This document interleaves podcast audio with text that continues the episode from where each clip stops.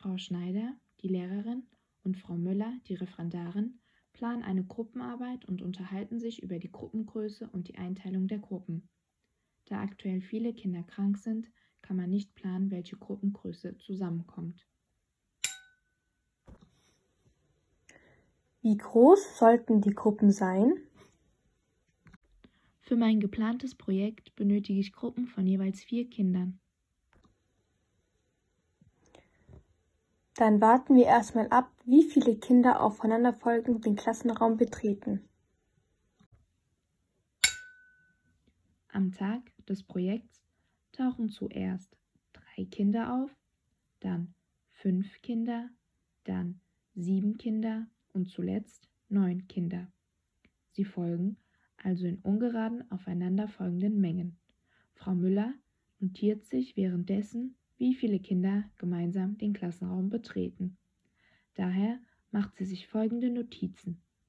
2n plus 1, wenn man für n gleich 1 einsetzt, ergibt das 3 und das steht für die drei Kinder, plus 2n plus 3, wenn man für n gleich 1 einsetzt, ergibt das 5 und das steht für die 5 Kinder, plus 2n plus 5, wenn man für n gleich 1 einsetzt, ergibt das 7 und das steht für die 7 Kinder plus 2n plus 7.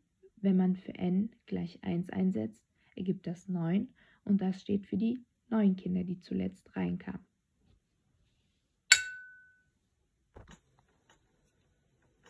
Lassen sich hieraus denn Vierergruppen bilden, ohne dass ein Kind übrig bleibt?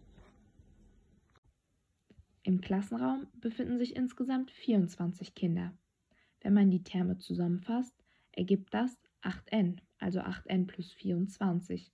Und daraus kann man die 4 ausklammern und erhält 4 mal 2n plus 6.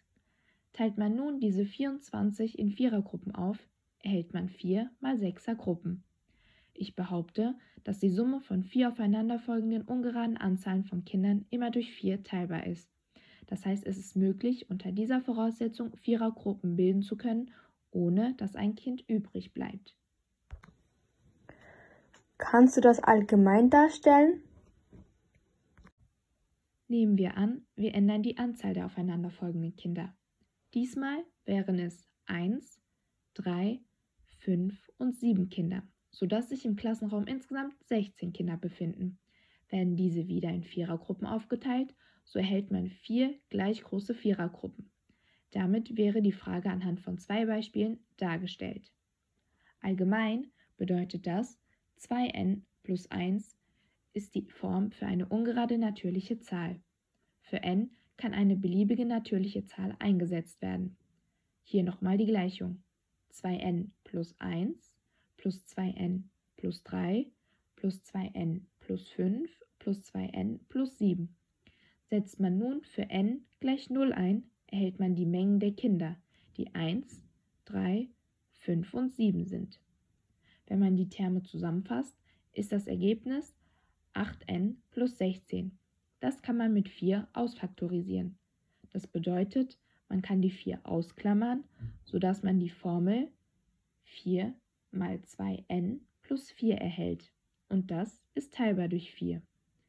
Dieser Beweis zeigt, dass die Summe von vier aufeinanderfolgenden ungeraden Zahlen immer durch vier teilbar ist. Ja, du hast recht. Wenn diese Voraussetzung erfüllt ist, entstehen keine Schwierigkeiten, Vierergruppen zu bilden. Frau Müller kann also unproblematisch Vierergruppen bilden, wenn die Kinder nacheinander in ungeraden aufeinanderfolgenden Mengen in den Klassenraum kommen da sie diese Gesamtmenge durch 4 gleich groß aufteilen kann.